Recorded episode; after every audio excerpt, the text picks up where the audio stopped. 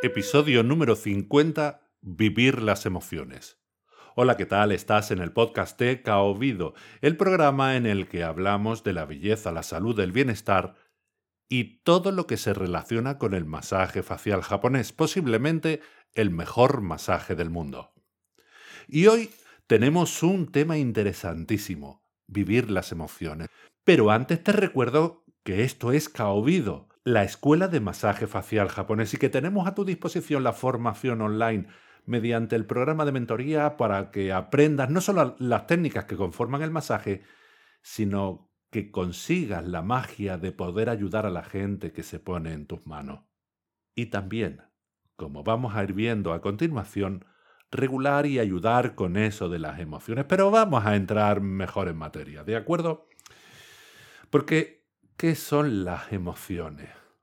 Pero no te preocupes porque no pienso entrar a definiciones, eh, análisis, estadística, no, nada de eso. Como sabes, siempre abordo los temas desde un punto de vista totalmente subjetivo y hasta cierto punto un poco caóticamente, ¿no? Pero sí que es verdad que adentrarse en esto de las emociones es adentrarse en arenas movedizas. Porque, ¿qué son las emociones y para qué, para qué sirve? Eso en cierto modo es un misterio. Lo único cierto es que cada vez tenemos la certeza de que somos mucho más emotivos que racionales y que la emoción está detrás de muchísimas actuaciones y decisiones que aparentemente son pura y fríamente racionales. Y luego, por otro lado, está el cómo nos relacionamos con, con ellas, ¿no? con las emociones. Y la verdad es que formas hay tantas como, como años, como días, como personas. Y digo lo uno y lo otro porque la relación con la emoción es totalmente personal y también depende en cierto modo con la época, porque va evolucionando a través del tiempo. Y bueno, desde la pura expresión de las emociones tal como vienen, ¿no? Y el arrebato sin reprensión, hasta todo lo contrario, hasta, hasta reprimir las emociones. De un punto a otro punto hay todo un amplio abanico de posibles relaciones. Lo que sí sabemos a estas alturas de la película es que las emociones forman parte de nuestra esencia y no solo no debemos intentar acallarlas, sino que la represión al final siempre resulta negativa. Pero claro, ¿dónde quedan las escuelas que proponen la moderación de las emociones? ¿Acaso eso es reprimir las emociones? ¿O es simplemente controlarlas? Yo creo que es una buena pregunta, ¿verdad? O por ejemplo, ¿por qué reprimir las emociones que podríamos considerar positivas? ¿No deberíamos intentar solamente reprimir las negativas? Mira, te voy a contar una historia, ¿no? Resulta que el alumno favorito de un famoso maestro zen había muerto, y durante el funeral el maestro estaba llorando a mares. Su asistente le preguntó un poco confuso, Eres un gran maestro zen. Se supone que debes estar libre de la dependencia. ¿Por qué lloras entonces? El maestro contestó, Si no lloro ahora, entonces ¿cuándo podré hacerlo? Y es que, claro, una cosa es reprimir las emociones y otra muy diferente es la mesura y vivirlas con moderación. Te recuerdo que el masaje facial japonés es heredero de la medicina tradicional china y por lo menos para comprenderla debemos echar un ojo para ver qué puede ayudarnos o en qué podemos ayudar. Mira, por ejemplo, cuando estudiamos los cinco elementos vemos que a cada uno de los elementos se le asocia una emoción están la ira, la alegría, la reflexión, la tristeza y el miedo. Son las emociones que se asocian a cada uno de los elementos. Bueno, de los elementos o, de las cinco fases, ¿no? Como, como prefieras llamarlas, ¿no? Aunque ese, ese es materia para otro podcast o para varios incluso, ¿no? ¿Acaso dice la medicina china que alguna de esas emociones es mala o es negativa? Pues la verdad es que yo no lo he visto en ningún lado. Puede que nosotros podamos tender a pensar que la alegría es buena y que la ira es mala. Sin embargo, ninguna de las dos es ni buena ni mala. Lo malo es el exceso, que denota o provoca desequilibrios y por tanto son orígenes de enfermedades. De hecho, tal como nos enseña la historia del maestro Zen, que lloraba la muerte de su pupilo, Cada emoción tiene su momento y tiene su para qué. Y eso, desde mi punto de vista, nos debe hacer reflexionar sobre la dictadura de la felicidad. La dictadura de la felicidad es lo que yo llamo eh, lo que estamos viviendo hoy en día. Bueno, vamos a ver, es bueno sentirse feliz, eso está claro, ¿no? Pero esto de las redes sociales, vivimos un bombardeo constante de, que tienes que ser feliz, de que todo el mundo es feliz, todo, muestra, todo el mundo muestra una cara fantástica, maravillosa, happy flower, como si ocurriera que si no te sientes feliz a cada paso es que estás fracasando. Pues no.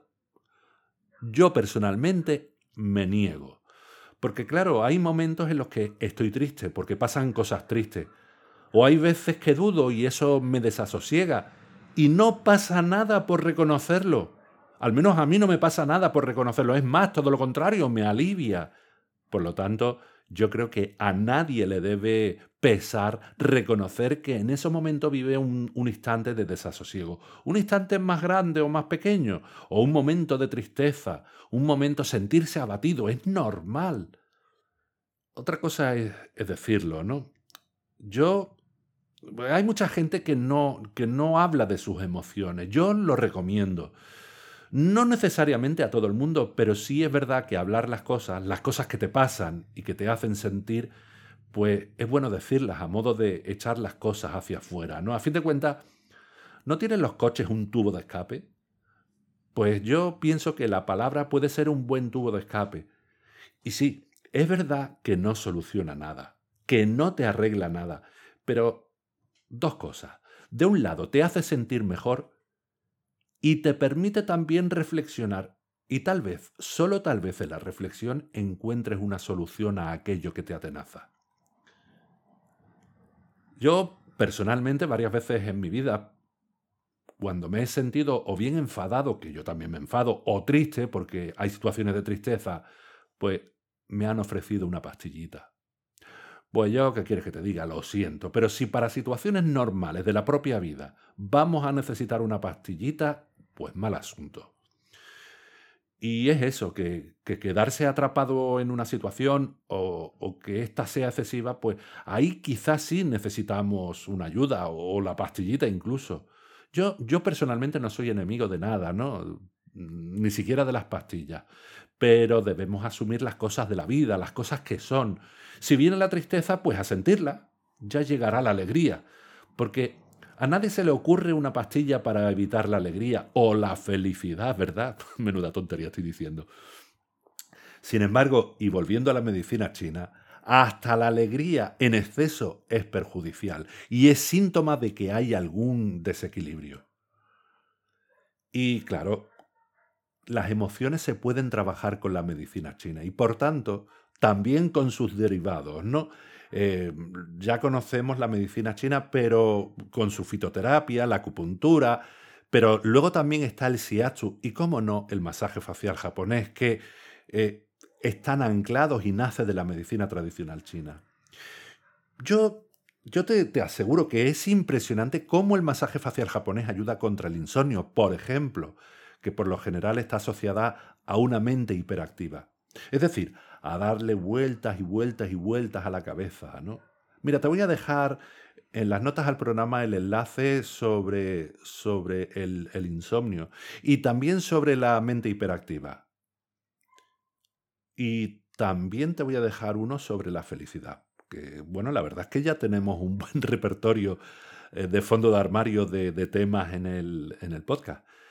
Em, pero bueno, a lo que iba, ¿no? El caso es que Relajando los músculos, tanto cervicales como faciales, se consigue un estado de bienestar, que es un estado semejante al de flotar. Y las personas sienten que fluyen, es decir, sienten un estado de meditación. Es por ello que suelo decir que el masaje facial japonés te hace sentir feliz. Y con este estado de felicidad que, que nos ha dejado el masaje facial japonés, esa, esa sensación de flotar, es precisamente lo que nos va a conducir hacia el final del, del episodio de esta semana. Te recuerdo que con tus manos puedes conseguir provocar este estado y que si quieres aprenderlo con este enfoque, nosotros somos Kaobido, Escuela de Masaje Facial Japonés. No tienes más que contactar desde kaobido.com y empezar ya mismo a provocar todas estas y más cosas buenas a las personas. Muchas, muchísimas gracias por tus valoraciones, por tus opiniones, por tus sugerencias y espero tenerte ahí en el próximo episodio escuchando. Y no te despistes, que paso lista, ¿eh? En fin, un abrazo y ten una maravillosa semana.